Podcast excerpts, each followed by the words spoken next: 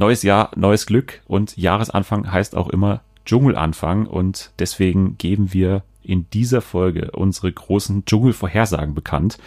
Was passiert? Wer streitet? Wer liebt sich? Wer gewinnt am Ende? Wer fliegt das erste raus? Wer macht die meisten Prüfungen? Außerdem besprechen wir ein paar neue Trash-Formate auch und wir spielen What's Wrong in der Vox Edition in dieser Woche. Habe ich noch irgendwas vergessen? Ja, wir besprechen noch die neue Netflix-Serie Dracula. Dracula von den Sherlock-Machern. Genau. Das alles. Und noch viel mehr. Und noch viel mehr jetzt bei Fernsehen für alle. TV for everyone, we really love TV. Primetime, daytime series, even reality. It's TV for everyone, TV for everyone. Zack, boom, da sind wir wieder im neuen Jahr mit einer neuen Ausgabe von Fernsehen für alle und mit einem Anfang, der sich gewaschen hat, denn wir besprechen heute so viele verschiedene Sachen. Heute ist der Name Fernsehen für alle wirklich passend, weil wir unter anderem ins Trash TV gehen, natürlich zum Highlight des Jahres eigentlich schon, zum Dschungelcamp. Außerdem Dracula bei Netflix und dafür habe ich mir jemanden eingeladen, die schon lange nicht mehr da war. Sie war eigentlich nur einmal da bisher und zwar zum Thema El Camino damals. Und äh, jetzt darf sie ihre ganze Bandbreite an TV-Wissen unter Beweis stellen. Julia sitzt hier Hallo. neben mir. Hallo. Du bist gut drauf. Du bist äh, vorbereitet auch, habe ich gehört. Ja, ich habe mich gerade noch vorbereitet, bevor ich zu dir gekommen bin. Ich habe mir noch alle Kandidaten mit Video angeschaut, also ich glaube, ich bin ready. Du hast ja auch RTL.de reingewirkt, oder? Genau, war- ja. alles. Ich habe alle Artikel gelesen, alle Videos angeschaut, also Und Dracula auch alles gesehen? Auch alles gesehen. Auch alles gesehen, okay. Genau.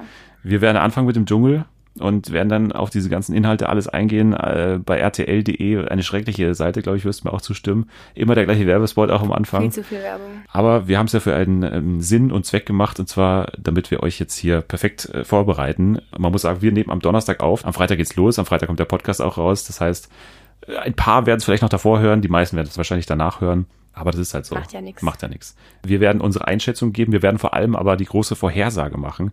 Also wir werden versuchen, ziemlich genau vorherzusagen, was in diesen zwei Wochen passiert. Wer gewinnt, wer ist in den Top 3, wer macht die meisten Prüfungen, wer muss als erster gehen. Das werden wir versuchen. Bist Genau. du zufrieden mit deiner Einschätzung bisher? Oder? Bis jetzt bin ich zufrieden. Ich hoffe, dass ich dieses Jahr mal ähm, deine Einschätzung schlagen kann, weil wir hatten die Jahre davor auch schon immer eine Einschätzung in einer Gruppe und ich lag eigentlich immer total daneben. Also ich habe immer richtig falsch gelegen. Mal schauen, ob wir in diesem Jahr auch wieder so grandios daneben liegen. Wir haben auf jeden Fall uns schlau gemacht über die Kandidaten. Bevor wir das aber machen, müssen wir, glaube ich, einmal grundsätzlich die Grundsatzdebatte führen, die, die große medienethische Diskussion. Darf man sich jetzt überhaupt freuen auf das Dschungelcamp? Darf man überhaupt gespannt sein auf heute Abend? Darf man trotzdem jeden Tag dazu twittern, obwohl gerade in Australien diese ganzen Buschfeuer toben, obwohl ein Viertel des Kontinents brennt? Ja, schwierig. Also gut, wir haben ja schon gesehen, es wird jetzt einige Änderungen geben. Ich glaube, eine, die wichtigste davon ist, dass das äh, Lagerfeuer abgeschafft wird, beziehungsweise ersetzt wird durch ein Gasfeuer. Ähm, aber da ist jetzt meine Frage, ich weiß nicht, vielleicht kannst du mir das erklären, inwiefern das jetzt den Brand verhindern soll, weil ich meine, im Endeffekt ist Feuer Feuer. Ja, ich glaube, es geht da vor allem um Funken, die irgendwie Kilometer weiter noch getragen werden. So hat es zumindest äh, Dr. Bob, glaube ich, erklärt auf der ah ja, okay. RTL-Seite im Interview. Der hat ja auch noch andere Sachen gesagt ähm, und hat ein paar Argumente auch geliefert, warum das Dschungelcamp stattfinden sollte und warum man da eigentlich bedenkenlos zuschauen kann, weil man muss ja auch sagen, das Dschungelcamp ist jetzt nicht in diesem Epizentrum von diesem Feuer drin, also das ist schon einige hunderte Kilometer, glaube ich, entfernt. Ich glaube fast 1000. Ja, ich glaube, es gibt eine nähere ähm, Feuerstelle, die, glaube ich, so 200 Kilometer entfernt ist, aber, oder 20 Kilometer irgendwie. Ich glaube weiter. Ich glaube, bei 20 Kilometern Ja. hätten die es nicht. Ja, ich glaube 200 Kilometer. Ja. Auf jeden Fall ist es schon ein ganzes Stück weg. Und was er auch noch angesprochen hat, dass er, der ja auch betroffen ist, der musste schon sein Haus evakuieren, dass die ganzen Crewmitglieder vor Ort, die ganzen Frauen und Männer, die da auch Australier sind und da auch an der Sendung mitwirken, dass die natürlich auch erstens natürlich das Geld brauchen und auf das Geld angewiesen sind, gerade in dieser Situation, wo viele ein, ein neues Zuhause brauchen oder ähm, irgendwo umziehen mussten oder irgendwie weg, wegziehen mussten. Erstens das und zweitens, während dieser Zeit ist dann natürlich auch eine gewisse Ablenkung äh, für die ganzen Leute. Also das, glaube ich, darf man auch nicht unterschätzen. Das stimmt. Wobei Australier ja nicht das deutsche Dschungelcamp schauen, außer jetzt den Mitarbeitern. Nein, nein, nein, aber ich meine an der Arbeit, dass die Ja, da das mit äh, und, und das ist ja auch äh, eine Art von Ablenkung, dass man einfach was zu tun hat während der Zeit. Ja, also da hast du recht. Aber andererseits auch RTL hätte es, glaube ich, nicht verkraftet, wenn das Dschungelcamp abgesagt hätte werden müssen, weil ich meine, das ist ja eine der meistgeschauten Sendungen im Jahr, beziehungsweise die meistgeschaute wahrscheinlich. Und ähm, ich weiß nicht, ob sie das hätten verkraften können, wenn da dann die ganzen Werbeeinnahmen wegfallen und die ganzen ähm, Spots neu gefüllt werden müssten. Ja, also ich glaube, das war ja von Anfang an eigentlich äh, unrealistisch, dass RTL das jetzt ganz absagt. Beziehungsweise ich glaube, sie hätten es schon abgesagt, wenn jetzt da wirklich Ja. das eine unmittelbare Gefahr gewesen wäre. Aber jetzt so, weil da keine Gefahr da ist, war es jetzt unrealistisch, dass einfach nur aus ethischen Gründen da jetzt irgendwie darauf verzichtet wird. Das stimmt, war ja. jetzt von Anfang an unrealistisch und auch diese ganzen Argumente, die man jetzt online irgendwie liest, ja, da sollen lieber das Geld spenden und so.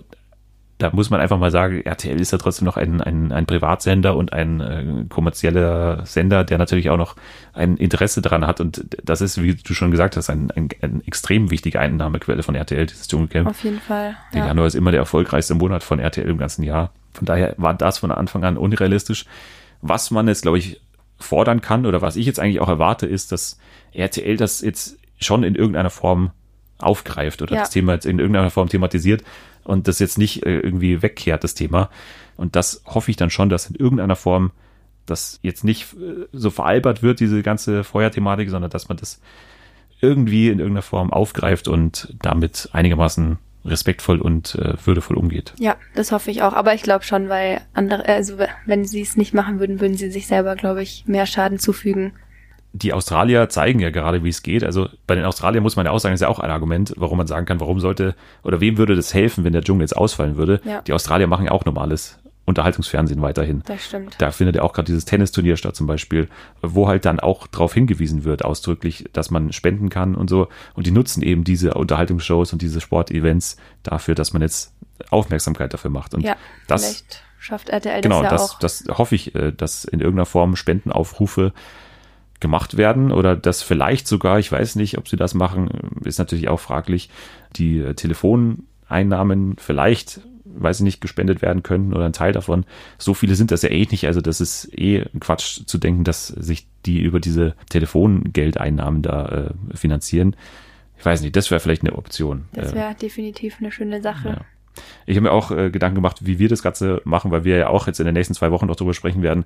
Der Stern hat in seinem Artikel, wo er auch auflistet, diese ganzen Argumente, hat er auch ähm, ein paar Spendenzwecke aufgelistet und ich werde das dann direkt verlinken. Also diese ganzen Spendenoptionen sind dann auch eben in unserer Beschreibung drin. Also wer sich da irgendwie beteiligen will, der hat da auf jeden Fall ein paar Anlaufstellen, wo er nachschauen kann, wo man spenden kann für Australien, für die ganzen Feuerwehrleute und für andere Organisationen und so weiter. Also wer das machen will, einfach in die Beschreibung schauen. Da sind ein paar Links, die der Stern auch schon verlinkt hat.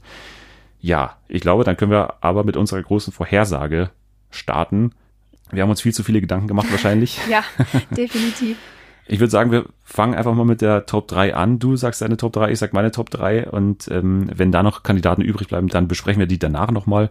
Ja, dann fang gerne mal an. Wen hast du auf den ersten drei Plätzen? Wen siehst du aktuell vorne, ohne jetzt irgendeine Sekunde von der Sendung gesehen zu haben? Also ich muss sagen, ich habe mir bei der Top 3 schwer getan. Also für mich war das die schwierigste Einschätzung von den drei Punkten, die wir quasi ähm, vorbereiten wollten. Und äh, weil es für mich dieses Jahr nicht einen Kandidaten gab, der komplett rausgestochen ist, im Gegensatz zu anderen. Ich weiß nicht, du hast schon mir vorhin gesagt, dass du es anders siehst, aber ich hatte mich ein bisschen schwer getan. Deswegen, ähm, ich würde jetzt mal auf Platz eins setzen. Es kann sein, dass es ein ähm, Griff ins Klo wird, aber ich würde mal Prince Damien auf Platz eins setzen, weil der ähm, in dem Video sehr sympathisch rüberkam. Der hat auch gesagt, der hatte richtig Lust auf den Dschungel. Ähm, ich glaube, der ist auch nicht sehr ängstlich. Der wird die Dschungelprüfungen, in die er geht, gut machen. Er hat kein Problem damit, Insekten in der Prüfung zu essen, hat er schon gesagt. Das ist ja auch schon mal wichtig für einen potenziellen zukünftigen Dschungelkönig. Ja, ich schätze ihn sehr als Publikumsliebling ein. Also ich glaube, dadurch, dass er sympathisch ist, könnte der schon viele Fans haben. Der war ja, glaube ich, auch bei DSDS ganz beliebt. Der hat gewonnen, immerhin. Das ist Eben. ja schon ein großer Deswegen, Vorteil. ja. Wenn du schon mal eine Castingshow oder ein Telefonvoting gewonnen hast, würde ich schon als großes Ja. Und er ist auf jeden Fall, er Plus fällt auf durch sein Aussehen, definitiv mit den Nieten. Ja. Und genau, also Prince Damien mein Platz eins. Auf Platz zwei habe ich, Ja, man muss ja ganz kurz auch noch dazu sagen, ich habe kurz den Finger erhoben, nur mal ganz kurz, um auch meine Auflistung gleich zu verstehen, weil ich habe Prince Damien tatsächlich auf der 2. Man muss ja sich in dieses Mindset von diesen Anrufern reindenken. Ähm, Das sind ja vor allem Anruferinnen und Ja. vor allem ältere Damen. Äh, Anredo hat immer den Begriff Waschweiber geprägt und den würde ich gerne übernehmen. Äh, Das sind ja wirklich so Leute, die auch einfach überzeugbar sind durch so ja, süße Geschichten oder irgendwie so, so, so Heldengeschichten natürlich. Das ist natürlich auch das, was man irgendwie sucht äh, und was in den letzten Jahren auch immer erfolgreich war, wenn wir an Evelyn denken, Joey. Ja, Ross ich wollte gerade sagen, Anthony und so genau, weiter. ich wollte gerade sagen, der hat mich ein bisschen an Joey erinnert, als ich das Video angeschaut habe. Also jetzt vielleicht nicht, weil er- der hatte nicht so eine tragische Geschichte, aber weil er auch ein bisschen naiv rüberkam. Weiß man noch nicht, vielleicht hat er eine tragische Geschichte. Kann sein, aber er kam naiv rüber, ist relativ jung, also irgendwie habe Ja. ich da so ein bisschen die Joey-Parallele gezogen. Ich habe einen anderen Joey-Ersatz quasi auf meine Eins. Okay. Auf Platz zwei hätte ich Raul Richter gesetzt. Da war ich mir lange unschlüssig, weil Todeslangweilig. ja, das ist eben das Problem. Das kann sein, dass er langweilig ist, aber ich habe auch die Hoffnung, dass er im Dschungel ein bisschen aufblüht und vielleicht auch das ein oder andere raushaut, was die Zuschauer interessiert. Und ich glaube auch, dass er sich bei den Dschungelprüfungen gut schlägt. Aber da ist die Frage, ob er sich nicht zu gut schlägt und dadurch dann wieder langweilig wird. Also du siehst, ich habe mich ein bisschen schwer getan dann. Ja. Ähm, ja, also ganz kurz zu Raul Richter kann ich auch kurz sagen, ich habe ihn jetzt extra nicht reingepackt, weil ich wirklich hoffe, dass er nicht so weit kommt, weil das war schon von Anfang an für mich der unsympathischste Kandidat von dem Moment in dem Video, in diesem Vorstellungsvideo, wo er gesagt hat, ja, er sieht das so als Teil seines Jobs, da irgendwie mitzumachen. Wer sich das irgendwie schon so einredet, dass das so Teil das stimmt, des Jobs das fand ist, ich auch komisch. das ist schon mal für mich in den letzten Jahren immer eine Sache gewesen, die ich immer gehasst habe, weil man muss es eigentlich genauso angehen wie Prince Damien, der sagt, ich habe da irgendwie Lust drauf und ich mache da jetzt mit und will vor allem die Leute unterhalten. Das muss man ja wirklich mal als, als Ziel so haben, finde ich. Und jemand, der das so als Teil seines Jobs versteht und der da irgendwie auch nur denkt, dass man den aufgrund seines Charakters da irgendwie sehen will, das ist ja auch Quatsch. Also kein Mensch Ja. will den auf, aufgrund dessen sehen, dass er irgendwie Raul Richter ist. Das ist der, der, der normalste Typ der Welt. Der war ja auch schon damals dabei bei Global Gladiators, bei dieser Pro-7-Show. Da hat er auch nichts jetzt gerissen in dem, in diesem Reality-Show-Segment. Der hat natürlich seine Fans, seine GZSZ-Anruferinnen wieder. Eben, deswegen, das war mein Hintergedanke bei der Sache, Ja. dass die GZSZ ähm, Waschweiber, wie hat Anredo sie Ja. genannt, ähm, dann eben verstärkt für ihn anrufen, plus die ganzen jüngeren Fangirls, die ihn vielleicht auch noch ganz süß finden. Das, das heißt, du findest ihn nicht ganz süß. Ich weiß es nicht so genau. Also ich, ich muss auch sagen, er war mir dann auch in dem Video kurz ein bisschen ähm, Suspekt. Ja, weil er, ich, für mich hat sich das dann ein bisschen angehört, als würde er was spielen im Dschungel und nicht Ja. er selber Ja, sein, das sondern als ich ja. würde er eine Rolle spielen. Aber auf jeden Fall, das, da habe ich lang überlegt, mal schauen, das kann sein, dass das wieder der typische Fehlgriff bei mir ist, so wie jedes Nein, Jahr. nein. Aber ähm, Raul Richter auf jeden Fall auf Platz zwei bei mir. Ja, ich meine, Jörn Schlönvogt ist ja genau der Vorgänger von Genau. ihm quasi. Und der hat es ja ist- ins Finale geschafft. Ja. Ist dann aber jetzt auch für einen Sieg nicht in Frage gekommen, Genau. glaube ich. Der ist ja Dritter geworden, glaube ich, wenn ich mich Ja, ich richtig glaube erinnere. auch. Aber was wäre es bei dir noch dabei in der Top Und 3? mein Platz drei, da habe ich auch ewig überlegt, aber ich würde, glaube ich, Dani Büchner auf Platz drei setzen, weil ähm, ich glaube, durch ihre Geschichte wird die schon viele ähm, Zuschauer auf ihre Seite ziehen und dadurch auch vielleicht Sympathiepunkte von Jens mit dazu bekommen. Der war ja auch im Dschungel vor zwei Jahren. also von Jens Fans. Genau, Jens Fans, Entschuldigung. ähm, genau, und die ist mein Platz drei. Aber ich bin mir nicht ganz sicher bei ihr, wie sie sich in den Prüfungen schlagen wird, weil manchmal kommt die für mich ein bisschen rüber, als wäre sie, wie soll ich sagen, nicht ganz so belastbar. Und ich könnte mir vorstellen, Ja. dass sie dann auch mal in den Dschungelprüfungen ähm, verzweifeln wird. Aber es kann auch sein, dass sie uns total überrascht. Aber wie findest du denn jetzt diesen ganzen Auftritt von Dani Büchner bisher, in diesen ganzen Interviews? Weil ich muss sagen, ich fand es unfassbar suspekt und finde es auch sehr Ja. fragwürdig, wie die das irgendwie angeht. Also ich finde sie erstens mal super unsympathisch. Also ich finde sie super Du hast den unsympathisch. Kontaktlinse rausgefallen. Und ähm, ja, ich weiß nicht. Also ich fand Jens vor zwei Jahren gut im Dschungel und ich fand den auch bei seinen ganzen Goodbye Deutschland Auftritten eigentlich sehr unterhaltsam. Aber die Dani Büchner, seitdem sie das erste Mal an seiner Seite war, kommt mir schon immer sehr berechnend vor. Ja. Und die spielt jetzt darauf an, als würde sie in den Dschungel gehen, nur um ihm eine Ehre zu erweisen, um ihn So stolz zu machen. das und ist doch so ein Quatsch. also ich muss sagen, als ich das gesehen habe, die war mir von Anfang an eher suspekt und unsympathisch und deswegen auch nur mein Platz drei, weil ich auch hoffe, dass sie nicht gewinnt, wenn man das so sagen kann. Und ich glaube, da wird es auf jeden Fall ähm, Stresspotenzial geben, wenn wir das hier schon mal ansprechen man, können. Man, man glaubt, dass es Streitpotenzial geben könnte, weil man sie auch so aus dem Sommerhaus kennt damals. Ja. Also da war sie ja extrem äh, konfro-bedürftig, sage ich Ja. mal. Aber ich glaube, so wie sie sich jetzt verkauft und wenn sie das durchzieht, dann hat sie eine Chance. Wenn sie eben diese Trash-Schiene geht und die Konfro-Schiene geht, dann hat sie keine Chance. Aber wenn sie das durchzieht, was ich jetzt eben sehr fragwürdig finde, diesen Tod von Jens so zu verkaufen, als würde sie da irgendwie heimkommen oder so. So verkauft sie es ja. Ja. Sie sagt ja irgendwie, sie kommt da jetzt an diesen Ort hin und sie fühlt irgendwie diese Energie von Jens überall.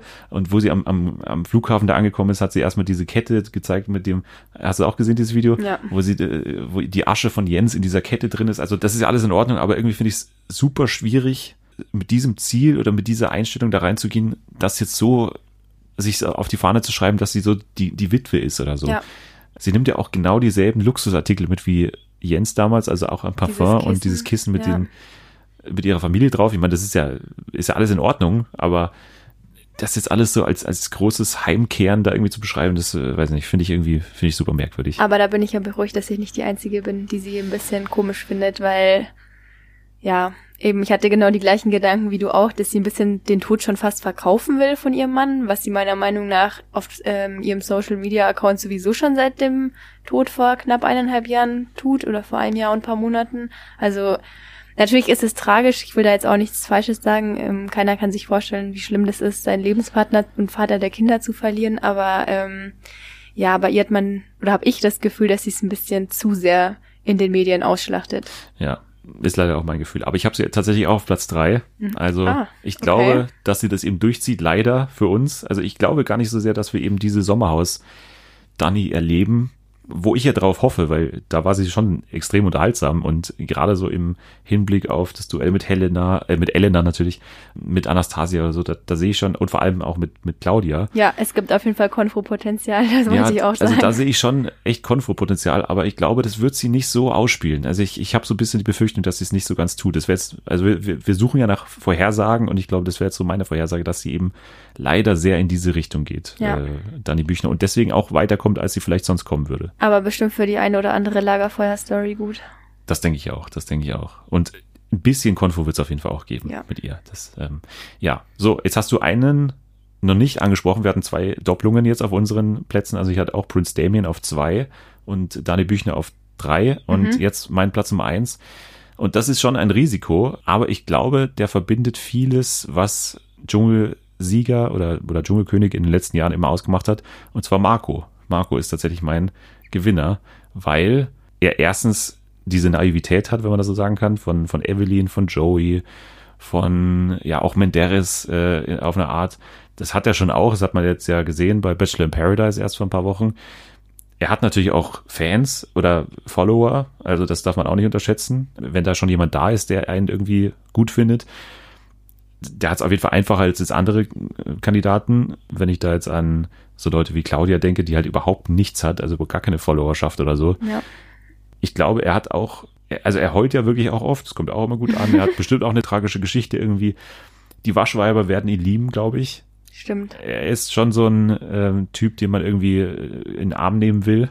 Er muss natürlich auch liefern, also er darf nicht langweilig sein. Ich glaube, es gibt aber genügend Einspieler, die ich mir jetzt schon gut vorstellen kann. Ich, ich sehe schon jetzt den Einspieler, wo äh, Günther Krause ihm Politik erklärt, wo sie sich über Politik unterhalten. Das sehe ich schon jetzt, ehrlich gesagt. Ich sehe wirklich auch das Heulen schon, äh, dass er, er hatte das Kissen von, wie heißt seine Freundin? Christina, Christina, genau. Ja. Christina dabei. Sehe ich schon jetzt diese ganzen ähm, Da gibt's auf jeden Fall Heulsusen, Heulen, ja, äh, an, Heulszenen. Äh, Heulszenen. Also ich, ich kann mir schon sehr viel vorstellen an Bildern, an Videos, die man von ihm bekommen wird. Und der wird auch, glaube ich, in den Prüfungen gut sein. Also warum nicht? Also ich glaube nicht, dass er so ängstlich ist. Gerade so sportliche Prüfungen, diese Tauchprüfungen, Ja. da, die kann er locker alle machen. Wie gesagt, ich sehe vieles, was ihn als Dschungelkönig irgendwie qualifizieren könnte. Ist ein bisschen ein Risiko, aber ich glaube, das ist so mein, mein Wild Guess so ein bisschen. Marco als, als Sieger von äh, Ich bin das dauert mich raus 2020. Ich glaube nicht, dass den viele auf der Rechnung haben, aber ich glaube, der könnte überraschen. Ja, aber jetzt, wo du sagst, ich hatte ihn nämlich nicht auf der Rechnung, weil ich Ja. tatsächlich, ich muss zugeben, Bachelor in Paradise nicht geschaut habe. Und ich fand ihn auch im Video sympathisch, aber das war, glaube ich, eins der ersten Videos, die auf der RTL-Seite angezeigt wurden und dann habe ich ihn schon wieder ein bisschen vergessen. Ach so. Aber wenn ich dich jetzt so drüber reden höre, denke ich mir, hm, eigentlich Ja. würde ich am liebsten jetzt noch Raul Richter austauschen, aber das wäre langweilig, weil dann hätten wir die gleiche Top 3, deswegen lasse ich es jetzt so. Ja. Und ich bin gespannt auf jeden Fall. Ja, ich glaube, wie gesagt, ich kann Marco mir ja. Raul immer noch gut vorstellen, aber es ist auch so ein bisschen Wunschdenken, dass der eben nicht so weit kommt. Ich hoffe es. Schauen Ja. wir mal. Vielleicht liegen wir komplett falsch und Ja. am Ende gewinnt Günter Krause.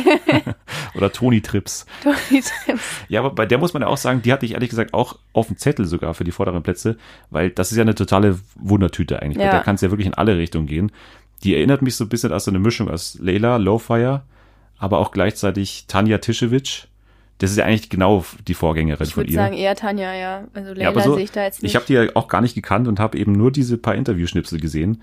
Da fand ich sie schon eigentlich, also smart ist immer noch übertrieben, aber ich fand die jetzt schon ziemlich authentisch so, was sie gesagt hat. Sie hatte auch diese tragische Geschichte erzählt aus ihrer Vergangenheit, jetzt schon in diesem kleinen Interview, dass sie irgendwie gemobbt wurde in der Schule Ja, wegen ihrer Nacktfotos als 15-Jährige irgendwie.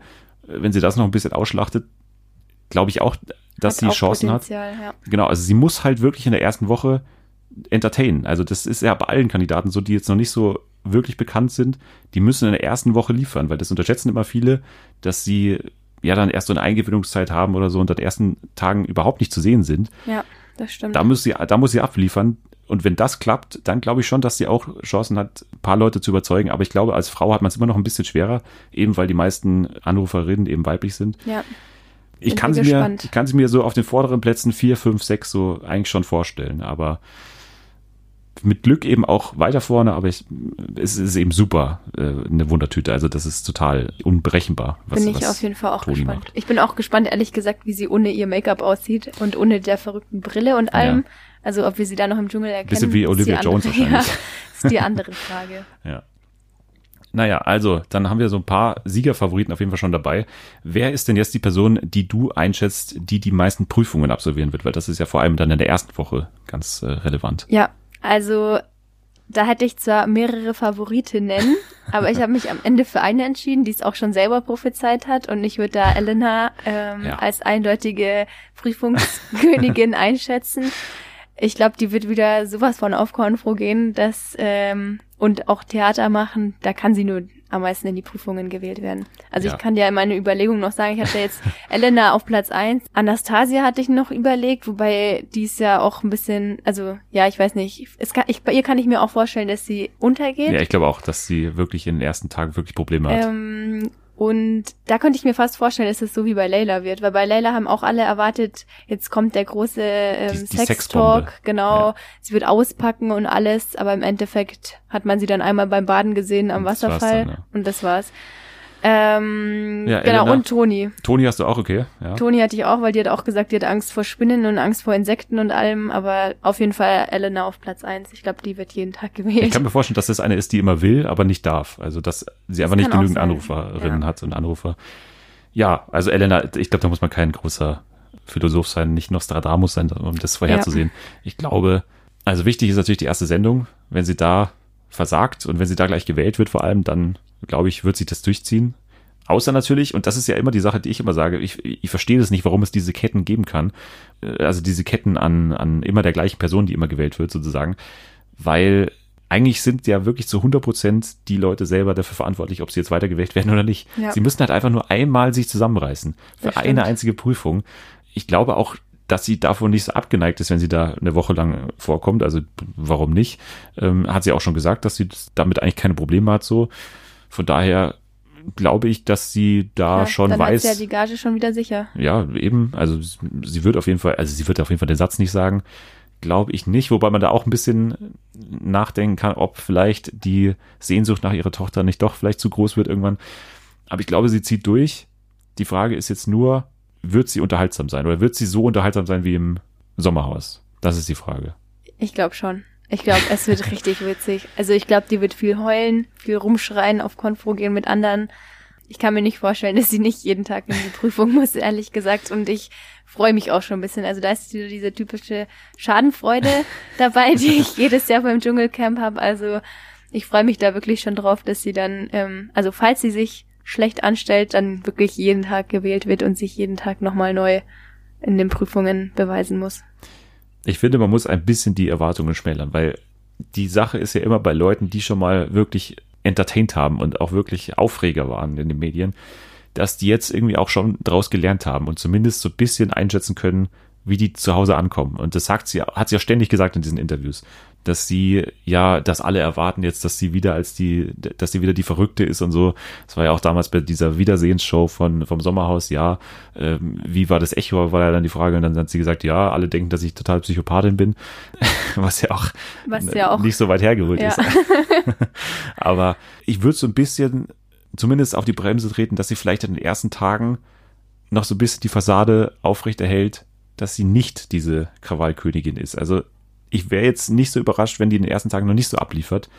Ähm, da muss man vielleicht ein bisschen Geduld haben, aber ich glaube, es wird irgendwann auf jeden Fall rauskommen, weil du kannst ja diesen Charakter nicht komplett abschalten so. Und vor allem auch der Stress, dass sie von ihrer Tochter weg ist, der wird sie, glaube ich, schon fertig machen. Ich glaube, wir werden sie auch so von, von einer bisschen anderen Seite kennenlernen. Ja, glaube ich auch. So ein bisschen emotionaler und dafür war im Sommerhaus überhaupt kein Platz eigentlich. Genau. Ähm. Spätestens am Lagerfeuer, wenn sie dann einen Brief von ihrem Ja, da wird sie- Mike und ihr, der Boah, Tochter kriegt, da wird- da ist alles glaub ich, vorbei. alles brechen. ja. Da, also diese Szene mit ihr, glaube ich, das wird ähm, neue, neue Höhen auf jeden Fall für dieses äh, Briefe vorlesen da irgendwie ergeben. Ja, Elena, wir freuen uns drauf. Ich kann auch schon mal verraten, für mich ist sie die, für die ich am meisten mitfiebere, weil ich die tatsächlich am, am geilsten finde von allen. Also das ist, war von Anfang an die Person, auf die ich mich am meisten gefreut habe. Ich fieber für die mit, weil ich ja immer für die mitfiebere, die auch am meisten entertainen. Also das ist mir eigentlich relativ egal, ob die jetzt unsympathisch rüberkommen oder, oder sympathisch, sondern eigentlich immer die, die wirklich auch unterhalten und die unterhalten wollen vor allem. Die sind für mich immer diejenigen, für die ich auch möglichst lange dann bin. Also deswegen Elena ist für mich die Person. Ich kann mir vorstellen, dass ich Toni auch irgendwie mögen werde. Ich Ja. mochte ja Tanja damals ziemlich gerne. Die fand ich auch super. Oder ähm, Elena wird die neue Evelyn. Das glaube ich nicht. Das glaube ich nicht. Aber ist natürlich auch jetzt eine riskante Aussage. Wir werden Evelyn sehen. hatte halt den riesen Vorteil, dass sie dieses Domenico-Ding hatte Ja. am Anfang. Da hat sie schon mal von Anfang an eh alle äh, Sympathien auf ihrer Das- Seite gehabt. Das stimmt. Das wurde ja die ganze erste Woche lang so hingezogen, dann kam die riesige Explosion da auf der Schatzsuche und seitdem war sie eigentlich vorne und Domenico dann sogar als erster rausgewählt worden. Das war halt für die schon ein riesiger Vorteil. Ich glaube, sowas hat einfach Elena nicht, dass sie da von Anfang an solche Sympathien auf ihrer Seite hat. Und Eve- Evelyn war natürlich auch jetzt objektiv lustiger äh, Ja. in den ganzen Interviews und so im, im Dschungeltelefon. Das glaube ich auch nicht, dass wir das von Elena in der Form sehen. Wir werden sehen. Wir werden sehen. Wir Was, werden sehen. was schätzt du jetzt ein bei Elena? Mit wem wird der größte Streit entstehen? Ja, gute Frage. Ich, ich habe eh schon so ein bisschen über die Konstellation dann im Camp nachgedacht. Wer könnte so ein Grüppchen bilden natürlich? Mhm. Also ich glaube schon, dass, dass Anastasia und Elena gut zusammenpassen so. Wir hatten ja auch im Sommerhaus Jelis und Elena, die Ja. gut miteinander auskamen. Also ich glaube nicht, dass die so einen Zickenkrieg ehrlich gesagt miteinander haben. Ich glaube eher, dass es wirklich so ein Altersding wieder wird. Claudia gegen Elena vielleicht. Ja, kann ich mir gut vorstellen, dass auch Dani, wobei wir da ja gesagt haben, fraglich, wie sie da generell agiert.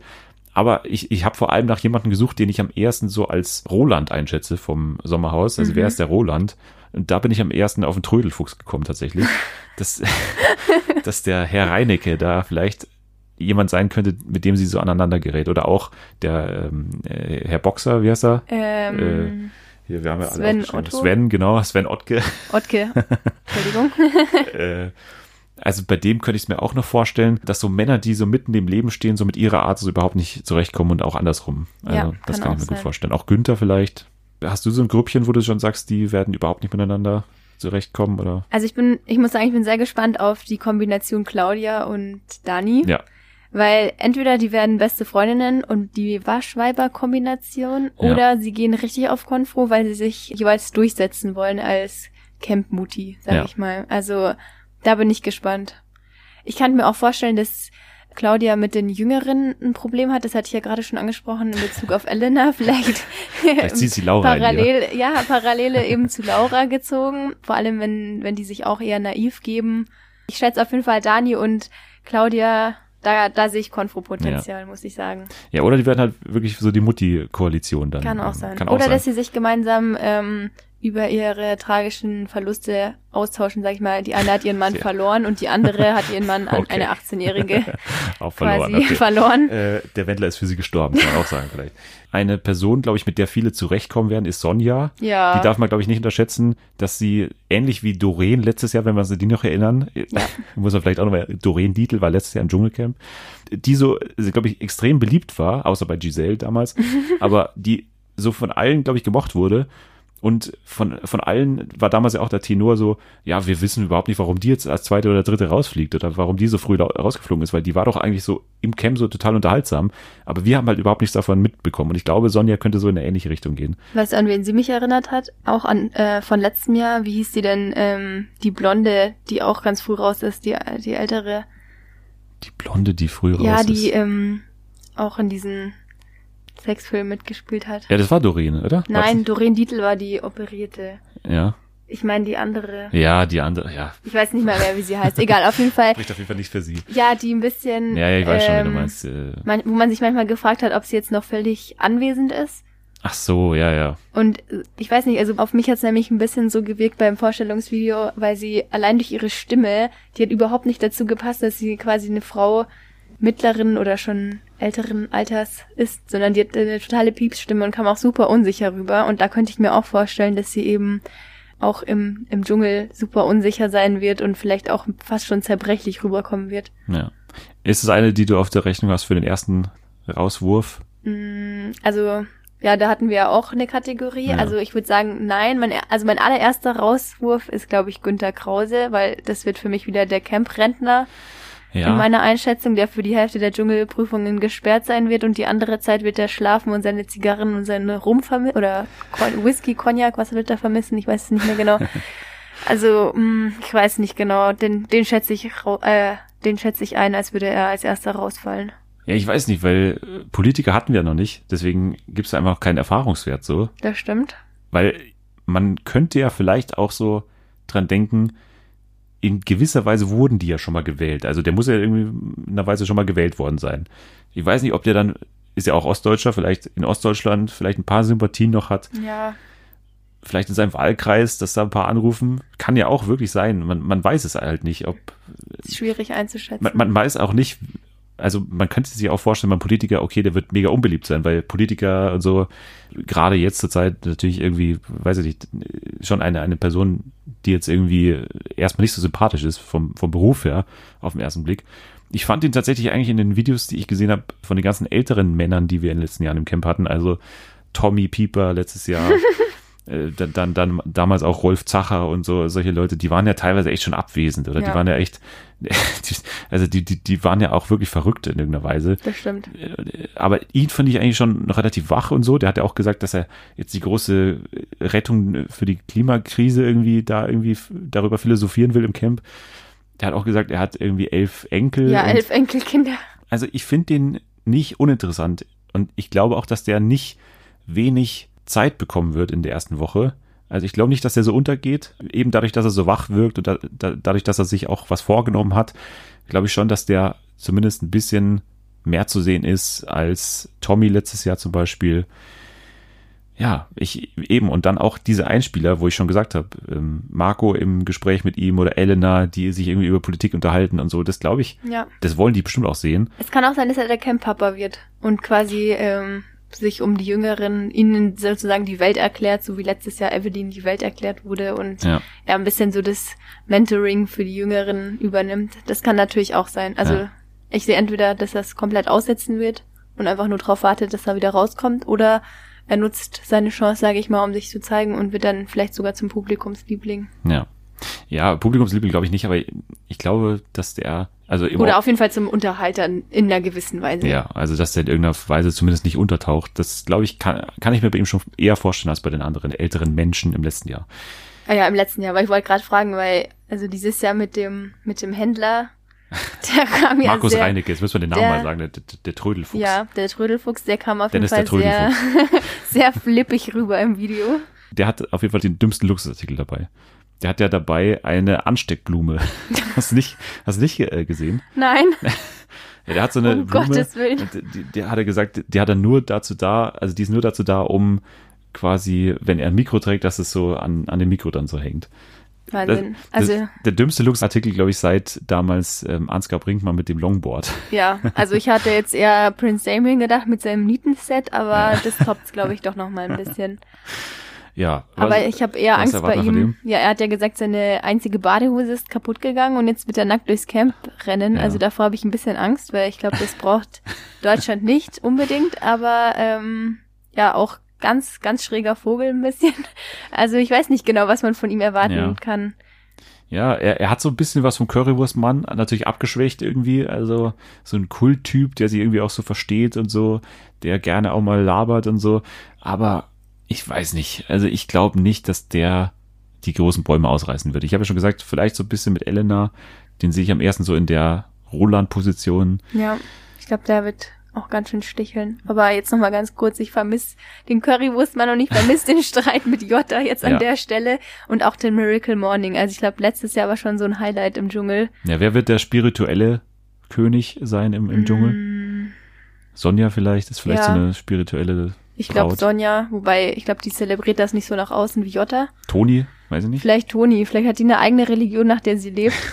Und ähm, vielleicht überrascht sie uns ja damit. Oder der Miracle Morning wird weitergeführt von jemandem. Ja, ich glaube, ich, der einzige, den wir jetzt noch nicht erwähnt haben und von dem wir auch kein Miracle Morning erwarten brauchen, ist, glaube ich, Sven Ottke. Ja, Also, ich weiß nicht, in den Videos kommt er jetzt so als so total straightforward Typ raus irgendwie, der jetzt so keine halben Sachen macht irgendwie. vielleicht Legat 2.0. Ja, Wobei ich glaube nicht, dass er so einen. Entertainment-Faktor hat, aber ich glaube, der hat auf jeden Fall auch Lust drauf und wenn der mal in den Prüfungen dabei sein wird, dann wird er, glaube ich, auch abliefern.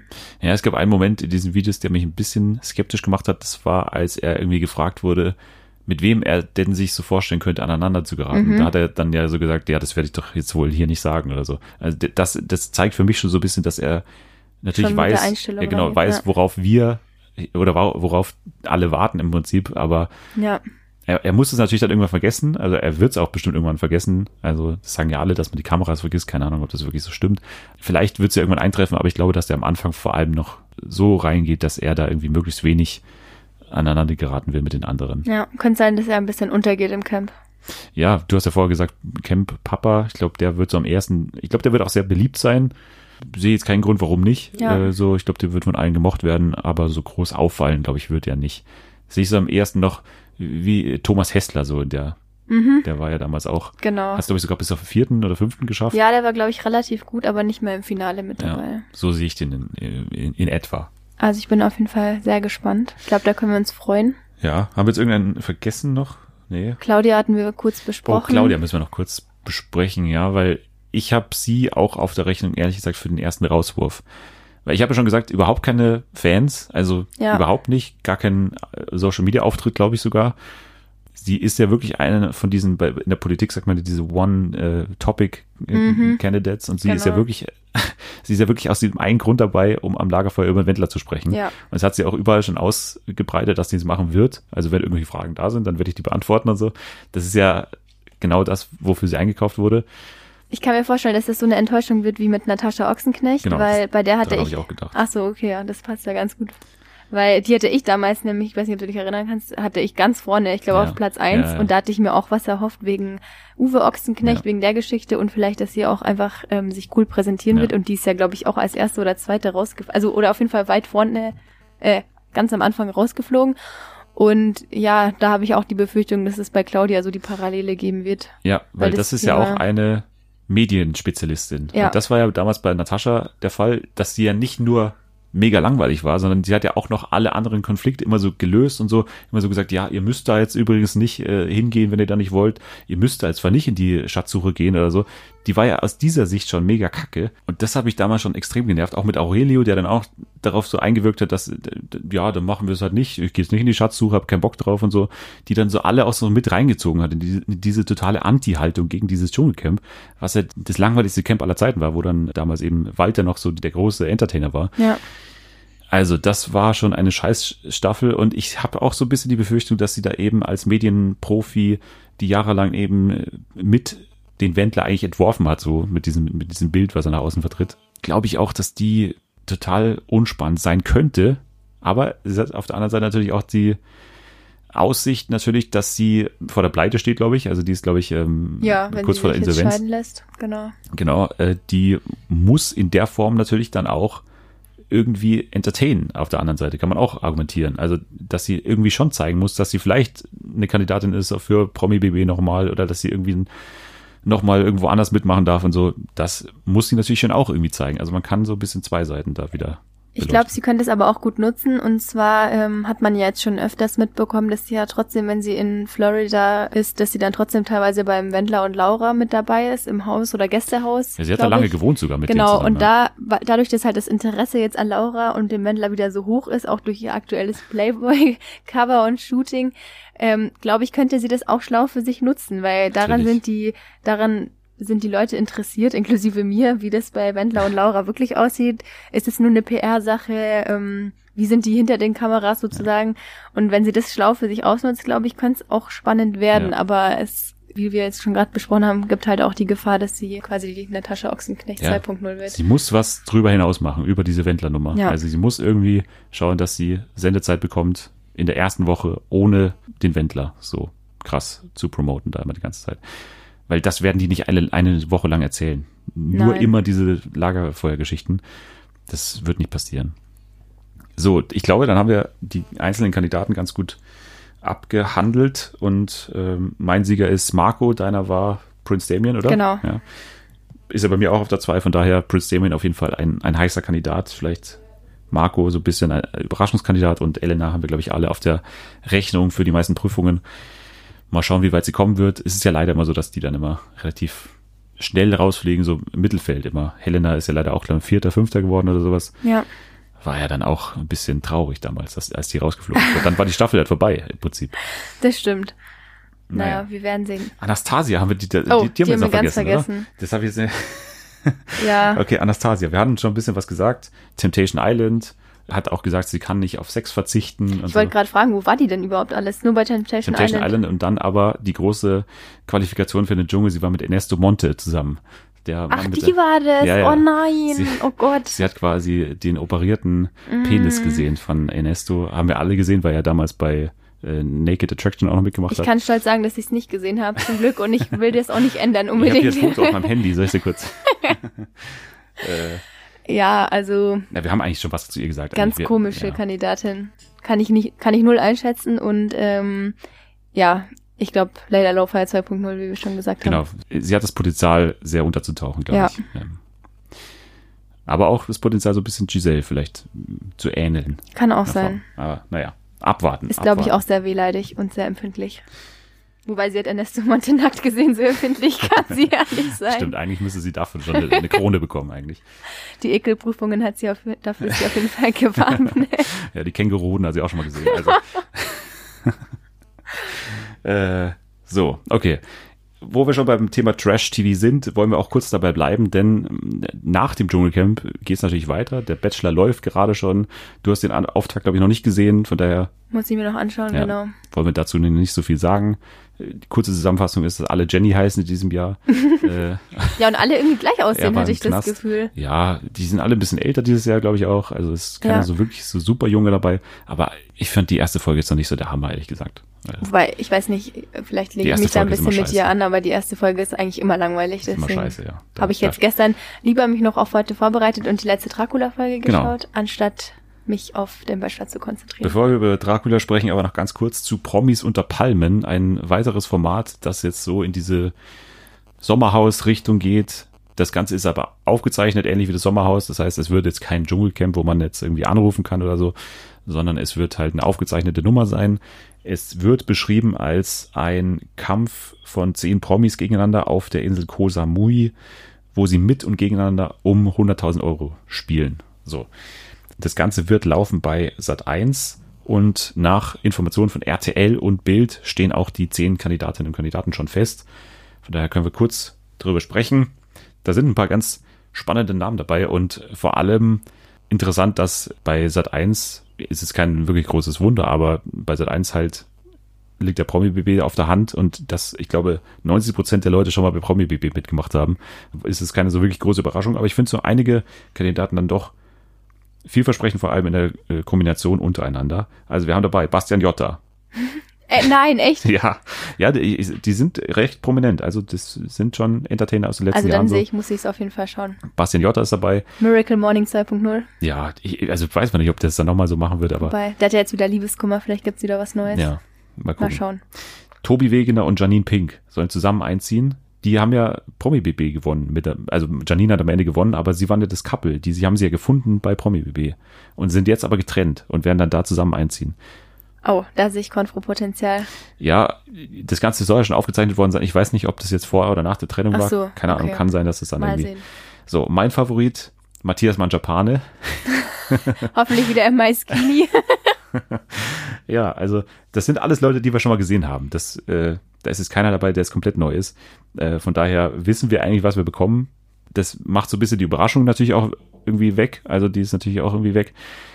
Weiß man nicht. Also Matthias Manjapane, dann einer, von dem haben wir gerade schon geredet, Ernesto Monte. Hoffentlich auch mit Wird's- Badehose. hoffentlich, hoffentlich bekleidet, ja, weil äh, das muss man sich nicht nochmal anschauen. Desiree Nick, Die auch wieder. ja, ist auch wieder dabei. Das ist ja wirklich Ja, äh, äh, Promis vom Feinsten, Ja, Promi. BB 2.0 eigentlich. Da muss sich RTL aber jetzt ranhalten. Ja, gut. Also wie gesagt, wir hatten schon viele solche Competition-Shows. Also das, das erinnert mich alles von der, also von dem Konzept ein bisschen an äh, Global Gladiators. Und das war ja der totale Reinfall bei Pro7. Vielleicht so ein bisschen vor Boyard. Aber bei der äh, hochkarätigen Promi-Auswahl ja, aber vielversprechend. ist halt aufgezeichnet. Und wenn das halt so sehr stark auf die Spiele beschränkt ist, dann haben wir da halt davon auch nichts. Also ja, stimmt. das muss halt wirklich auf dieses Zusammenleben. Komisch, dass es nicht, sein. ähm, also komisch, dass es aufgezeichnet wird. Ja, gut, ist halt wesentlich billiger. Also Ja. Also, Desiree Nick, Eva Benitatu, die auch letztes Jahr bei Promi BB war, Ex-Bachelor-Kandidatin, die äh, ist sogar recht weit gekommen beim Bachelor im vergangenen Jahr sogar. Und Karina Spack, auch Bachelor in Paradise gerade erst dabei gewesen, soll auch dabei sein. Und äh, Promi Flash hat noch die Namen rausgehauen. Auch beide bei Promi BB schon gewesen. Ronald Schill und Claudia Obert, also beide auch schon Promi BB Erfahrung. Ronald Schill ja, der Ex-Politiker, der sehr unterhaltsam war bei Promi BB und Claudia Obert, die auch der Hammer war bei Promi BB. Also beide versprechen viel und generell sind das jetzt alles Kandidaten, wo ich jetzt mal sage, bin ich erstmal dabei, aber da muss natürlich vom Konzept her was kommen, was mich auch irgendwie dann länger bei der Stange hält. Auf wen freust du dich da am meisten? Ja, Matthias ist so Ich freue mich meiner- auch am allermeisten auf Matthias Manjapan. Der Äh, will aber eigentlich, Ich schaue eigentlich Also- alles mit, mit Matthias, von daher, da freue ich mich. Aber auch Ronald Schill, der, der ist halt so ein diabolischer Typ. Und Claudia natürlich, Claudia ist auch toll. Promis unter Palmen dann ähm, schon sehr bald, glaube ich, bei Sat 1 irgendwann dann. Eine weitere Sat 1 Trash-TV-Show, die wieder vor der Tür steht. Und zwar am 10. Februar geht schon los. Um 20.15 Uhr beginnt nämlich die 20-jährige Jubiläumsstaffel von Big Brother, also die Normalo-Version dann. Auch moderiert von Jochen Schropp, das ist auch bekannt. Bist du da jemand, der jetzt auch bei so täglichen Sachen dann dabei sind, wenn die dann auch vor allem im Vorabend laufen, weil die Tageszusammenfassungen werden ja dann wahrscheinlich am Vorabend so 19 Uhr laufen. Ist es jetzt was, wo man dich damit hinter dem Ofen hervorholen könnte oder? also ehrlich gesagt nicht. Ich weiß nicht genau. Also Promi Big Brother finde Ja. ich gut. Aber das normale Big Brother, ich weiß nicht, da habe ich es ehrlich gesagt noch nie richtig verfolgt. Ich weiß, jetzt kriege ich wahrscheinlich gleich einen Nein, bösen Blick von dir, aber irgendwie, ich weiß nicht, man muss sich ja auch seinen Trash-Konsum ein bisschen Ja, einteilen und total. ich habe leider nicht so Kapazitäten, jetzt jeden Tag was anzuschauen. Und jetzt würde mich zum Beispiel mehr das Format mit Matthias Manjapane Okay. ansprechen, deswegen, aber vielleicht schaue ich mal rein, je ja, nachdem. es ist schon anstrengend, wenn du da wirklich täglich dabei sein musst. Aber wenn man dann mal reinschaltet, dann- dann, will man natürlich sehen, wie es weitergeht Genau. und dann hat man wieder den Salat. Also Ja, und es wird dann wahrscheinlich auch eben wöchentlich vielleicht eine Live-Show geben, ich weiß es nicht. Das Ganze soll sehr stark eben angelehnt sein an dem Originalformat vor 20 Jahren, an der ersten Staffel dann eben. Mal schauen, ob die da dann auch, es kommt ja auf den Cast an, ob die dann da auch Kandidaten dabei haben, für die man dann auch einschaltet. Vielleicht ist es ja wirklich so, dass da ein kompletter verrückter Typ dabei ist, für den man dann tatsächlich dann irgendwann einschaltet, später dann. Man muss es ja gar nicht von Anfang an verfolgen, aber vielleicht ja, geht ja dann wirklich irgendwas durch die Decke. Kann ja auch sein. ich bin auf jeden Fall gespannt. Ja. Und die letzte Trash-Meldung ist das Prince Charming, was ich ja leider immer noch nicht so wirklich verfolgt habe oder nicht nachgeholt habe irgendwie. Das wechselt im nächsten Jahr aufgrund des großen Erfolges anscheinend. Ähm, wurde anscheinend ausreichend geklickt und äh, die Werbekampagne war auch dementsprechend groß. Es gab einen Podcast dazu, es gab irgendwie, ich weiß nicht, die, die, die Kandidaten wurden dann auch, glaube ich, ziemlich berühmter und abgefeierter im Social Media. Das wechselt deswegen im neuen Jahr dann, oder in diesem Jahr, zu Vox. Also das wird dann im Free TV laufen und nicht mehr bei TV Now. Das finde ich auch schon mal ganz gut. Also da Ja. werde ich auf jeden Fall auch öfter. Dann kriegt man es mehr mit. Also ich muss ehrlich gesagt sagen, an mir ist es total vorbeigegangen. Bis auf die paar Plakate, die in der Stadt hingen, habe ich es ehrlich gesagt überhaupt nicht mitbekommen. Dass Ja. das jetzt auch schon wieder vorbei ist. Ich dachte, es läuft noch. Und ähm, Ja, es ist schwierig, finde ich generell, Trash-TV auf Abruf zu schauen. Das Ganze hat man ja in abgebildeter Form jetzt auch beim Bachelor oder bei Bachelor in Paradise, bei diesen ganzen Formaten, die alle schon eine Woche vorher dann äh, für gewisse Leute verfügbar sind. Andere Leute warten lieber und so, dann haben manche eh schon einen Vorsprung. Fürs Twittern ist es auch schwierig. ja, finde ich auch schwierig. Vor allem jetzt beim Bachelor. Ich weiß auch nicht, Ja. ob die sich damit einen Gefallen tun, aber Nein, ich glaube schon, dass sie sich einen Gefallen tut, weil ich meine, wie sie das Geld einnehmen, ist dann im Endeffekt egal, ob sie da das online durch Werbeeinnahmen generieren oder dann durch die Abo-Zahlungen dann halt auch oder halt im Fernsehen durch die Werbeeinnahmen. Das ist dann, glaube ich, wurscht, aber für uns oder für mich ist es ein bisschen schöner, wenn ich das irgendwie Ja. dann linear im Fernsehen mir anschaue. Naja.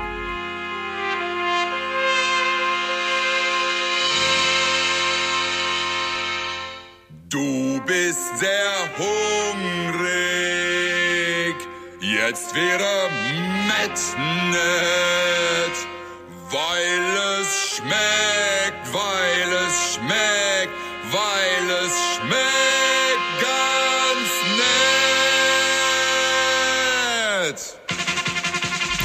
Also, das war's zum Thema Trash TV an der Stelle.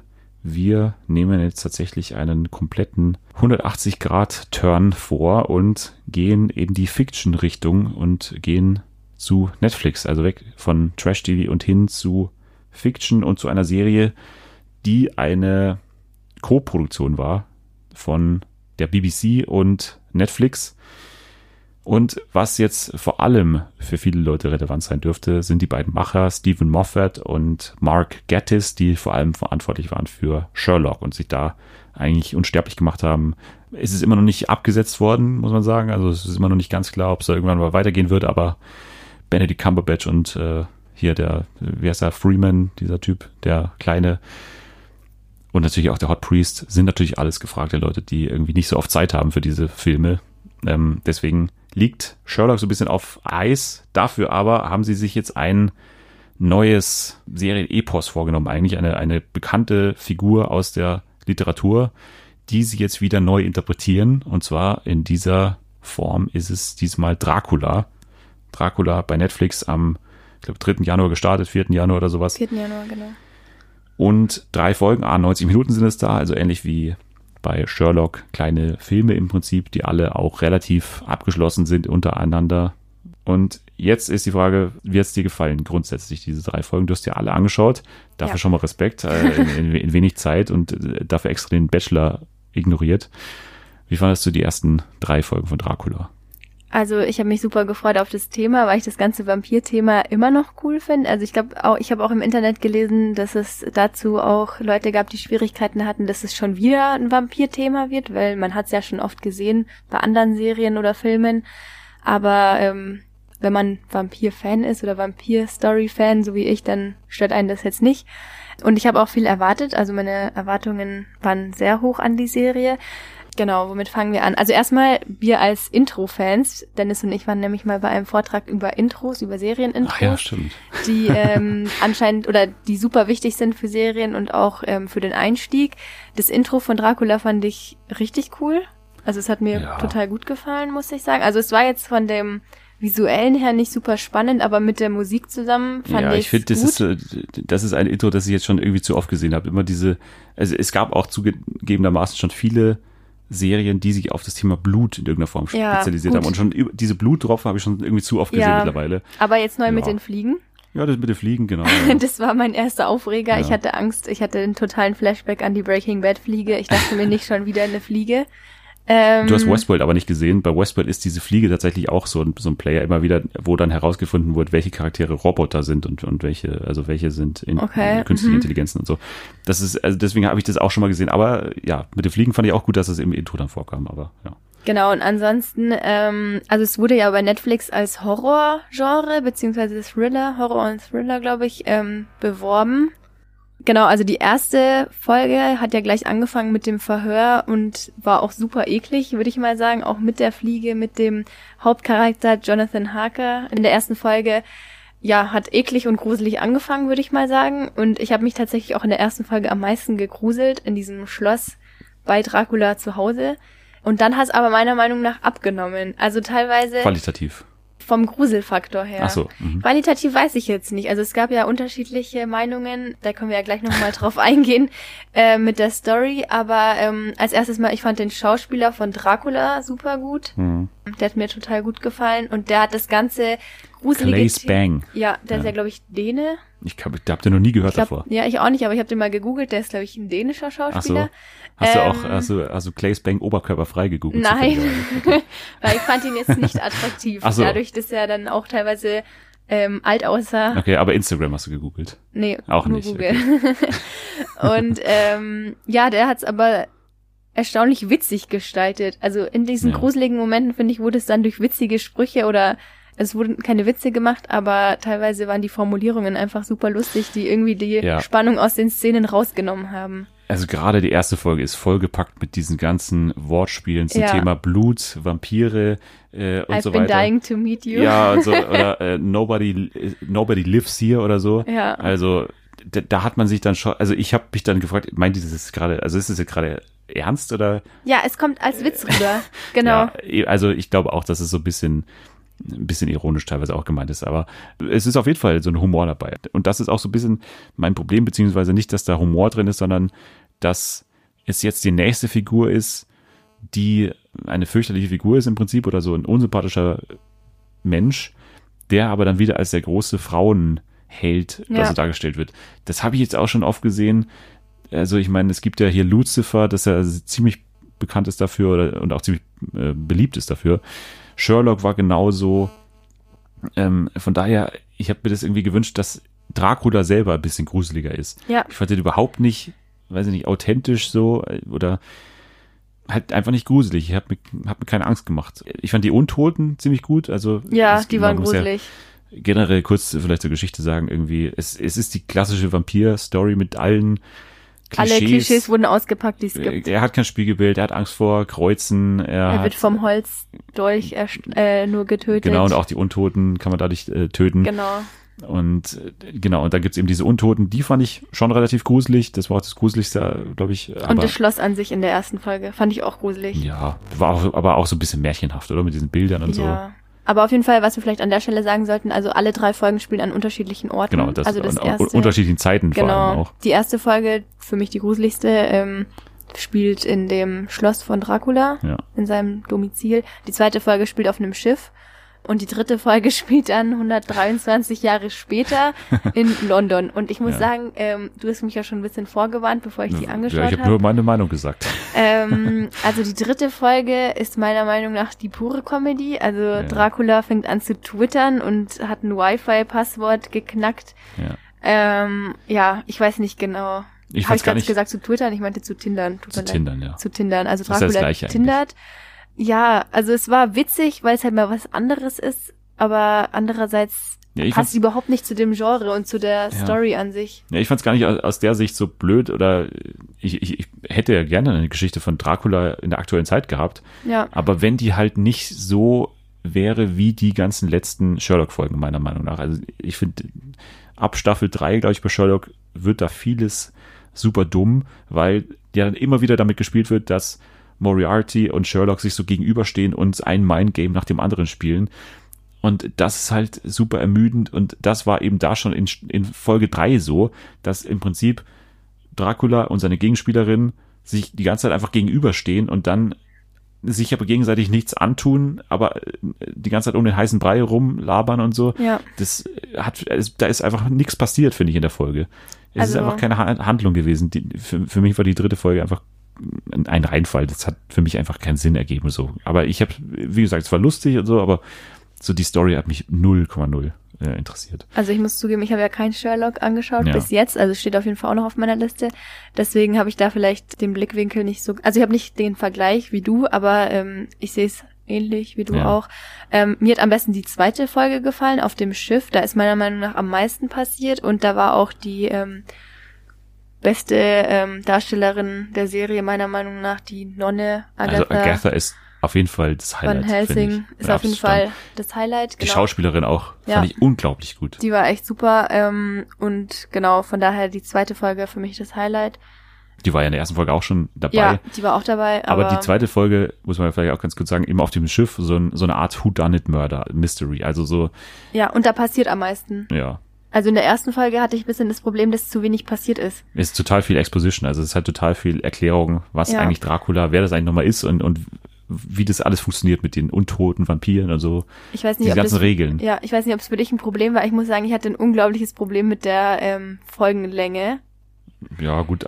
Ich habe damit gerechnet, weil es halt wirklich Ja. eben diese Macher sind von Sherlock, deswegen Also ich damit nicht gerechnet. wegen der Länge an sich, aber dadurch, dass es vor allem in der ersten Folge nicht so viel passiert ist und Ja. die Story so lang aufgebaut ist. Ich habe echt super oft geschaut, ja. wie lang die Folge noch geht und es war echt Die langatmig Folgen teilweise. kommen echt langsam in Gang. Ja. Also die, vor allem das erste Drittel ist immer, finde ich, ziemlich lang bei allen. Ja, und ich glaube, wenn, wenn wir jetzt nicht ähm, Dracula heute besprechen wollen würden äh, im Podcast, dann hätte ich es wahrscheinlich auch nicht fertig geschaut, weil ich hatte, nach den ähm, Folgen hatte ich nie das Bedürfnis, sofort weiterzuschauen. Normalerweise habe ich das bei Serien, ich muss dann die ganze Nacht Ja. weiterschauen ungefähr und ich will unbedingt wissen, wie es weitergeht und das hat mir hier ein bisschen gefehlt. Ja, es sind halt Oder wirklich ziemlich gefehlt, besser gesagt. Es sind halt wirklich eig- eigentlich Fernsehfilme, muss man sagen. Ja. Äh, Also die liefen ja, glaube ich, in Großbritannien jetzt eben auch erst am Anfang des Jahres und Ja. liefen dann ja, glaube ich, auch an aneinanderfolgenden Tagen.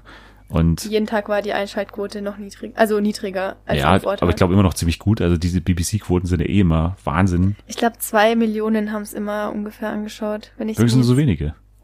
Okay. Ich will jetzt nichts Falsches sagen. Nee, aber ich, ich habe gar nicht da nachgeschaut. Also Zwei oder vier, das ist jetzt natürlich Okay. alle Angaben ohne Gewähr, aber Ja, mehr auf jeden Fall nicht, soweit ich okay. mich erinnern Ja, kann. dann ist es schon ziemlich wenig. Ich habe es, ehrlich gesagt, mit mehr gerechnet. Aber okay, wie gesagt, mein großer Kritikpunkt ist eben Dracula selber. Ich finde den Schauspieler gut, jetzt nicht überragend, aber gut. Aber ich finde die Art und Weise, wie mit ihm umgegangen wird, finde ich nicht so toll. Ja. Also ich habe den einfach.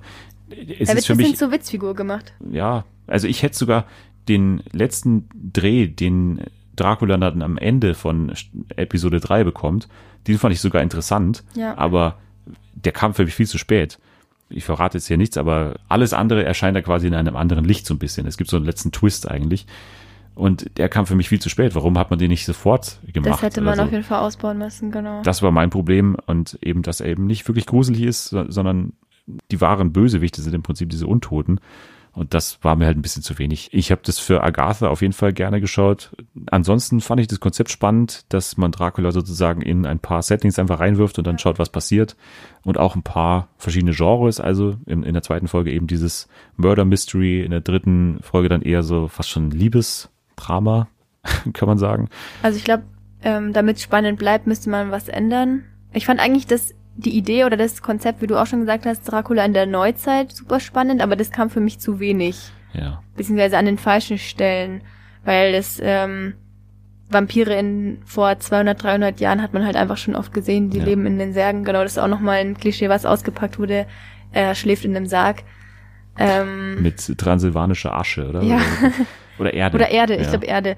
Ähm, genau, deswegen, ich weiß jetzt nicht. Ich habe jetzt mal auch gestern gleich gegoogelt, aber das steht natürlich noch nicht fest, ob es da eine zweite Staffel geben Ja. wird. Ich weiß nicht, ob es eine braucht unbedingt. Ja, das Ende ist eigentlich schon relativ final, finde ich. Ja. Aber das Ich- haben wir bei Sherlock auch immer gedacht. Also der ist Ich ja wirklich auch mal gestorben zwischendrin einfach. Ja, also ich kann mir nicht vorstellen, wie es jetzt in der zweiten Staffel weitergeht. Und ich bin mir auch nicht sicher, ob ich eine zweite Staffel brauche.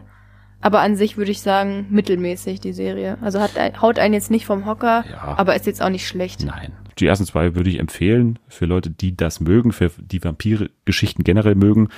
Für die ist das auf jeden Fall was.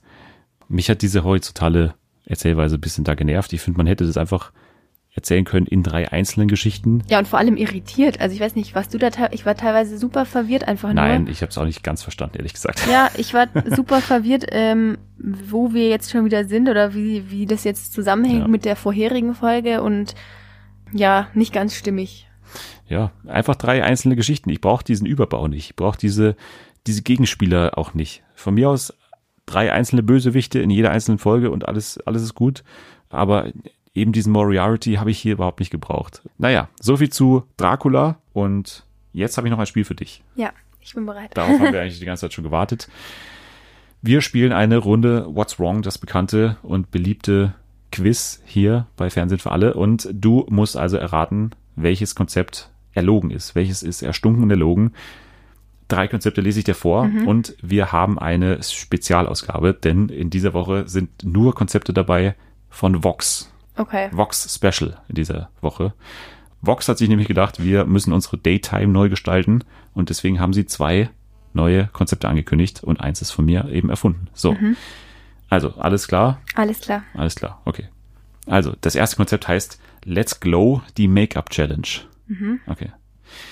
In der neuen Beauty-Doku-Soap Let's Glow, die Make-up Challenge sucht Star-Stylist Boris Entrup neue Talente aus Deutschland, die einzigartige Make-up-Looks und passende Hairstylings zu zwei verschiedenen Mottos zaubern. Und das unter Zeitdruck. Der Beauty-Experte Boris Entrup hat sich bereits in der Make-up-Szene einen Namen gemacht und versorgte als Make-up- und Hair-Artist schon Hollywood-Star Angelina Jolie und Topmodel Naomi Campbell. Die Let's Glow-Kandidaten treffen sich in jeder Woche im Kölner Beauty Loft und stellen dort ihr vielseitiges Können unter Beweis. In der ersten Ausgabe müssen sich die frischen Talents selbst schminken. In der zweiten Runde bekommen sie je ein Model zur Verfügung gestellt. Make-up-Artist Boris Entrup beurteilt die erbrachten Leistungen der Talents und unterstützt die Kandidaten während der Challenges mit Rat und Tat. Boris Entrup erhält bei Let's Glow tatkräftige Unterstützung von zwei Co-Jurorinnen. Susanne Krammer bringt als Gründerin und CEO eines Beauty-Online-Magazins jahrelange Expertise mit. Alicia Lisiak arbeitete in der Vergangenheit mit Boris Entrup auf der Berliner Fashion Week zusammen und ist Dozentin an einer Hamburger Kosmetikschule. Freitags bekommt der jeweilige Wochensieger einen Gewinn in Höhe von 1000 Euro und ein vollgepacktes Beauty Case. Erster Eindruck, Klingt realistisch. plausibel. Wobei, ich musste jetzt auch gleich denken, weil ähm, es läuft auch was mit so einem ähnlichen Titel bei Netflix. Deswegen weiß ich nicht. Glow Up Ja, ich glaube? Glow Up, genau. Das war, glaube ich, eine BBC-Folge. Aber deswegen kann ich mir auch wieder vorstellen, dass es dann doch nach Deutschland geholt wird. Also es klingt Ja. schon realistisch, vor allem auch mit Boris Entrup, der ist ja auch immer dieser Maybelline Den Beauty. School. Den kenne ich auf jeden Fall von Topmodel. Kann eigentlich nicht von mir erfunden sein, deswegen, oder? Ja, ich weiß nicht. Klingt eigentlich, klingt realistisch, auch fürs Nachmittagsprogramm. Susanne Krammer und Alicia Lisiak sind für dich keine erfundenen Namen auch, die kennst du auch. Ich weiß nicht, ob du dir so, ähm, Ob ich mir Namen ausdenken würde. Doch, ob du dir Namen ausdenken würdest, würde ich dir schon zutrauen, aber ob du dir solche Namen ausdenken würdest. Aber ich glaube, ach mein Gott, man bist- kann jetzt wieder was falsch sagen. Aber ich glaube, der erste Name positiv. kommt mir auf jeden Fall bekannt vor. Okay. Also ich lasse mich die- nur überraschen von Krammer. den anderen beiden. Die Ja, Krammer, okay. Schauen wir mal, ob äh, die dir wirklich bekannt vorkommt. wahrscheinlich nicht. Das nächste Format trägt den Titel Salonfähig, wer macht schöner?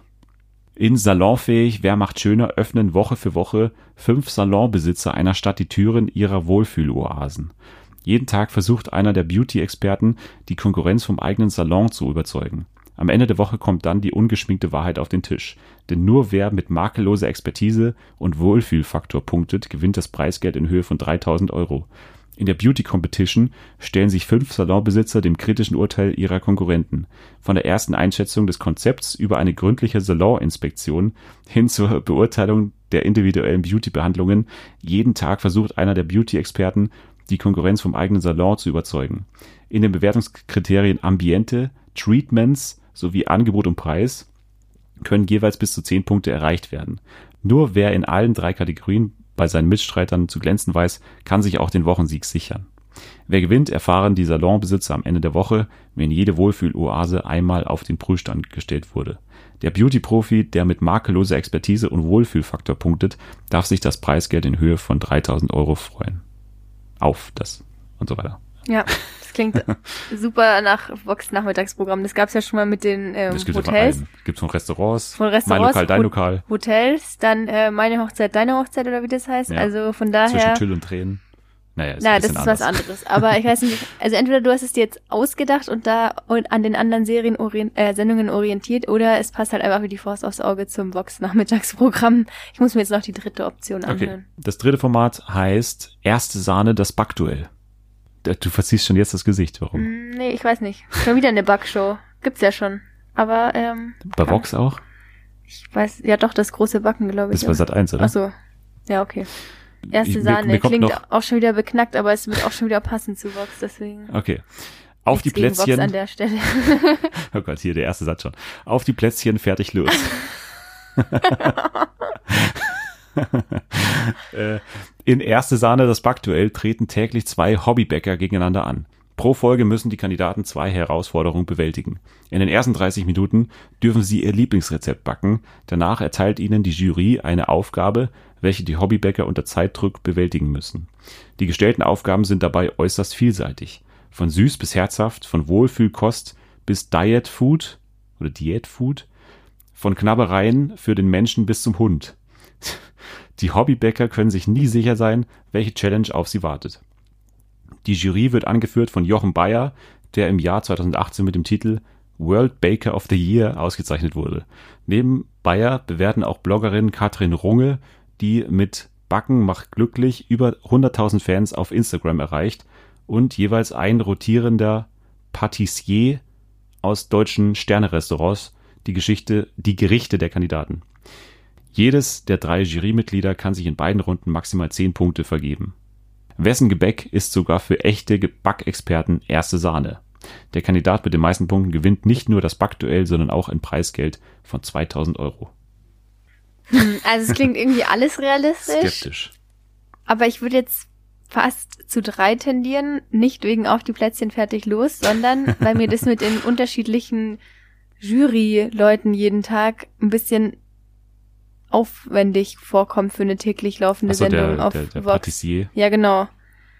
Aber andererseits, ich weiß es nicht. Also wenn das so würde wie bei der Küchenschlacht zum Beispiel, da sind ja auch immer unterschiedliche Juroren. Und das kommt ja auch täglich. Ja.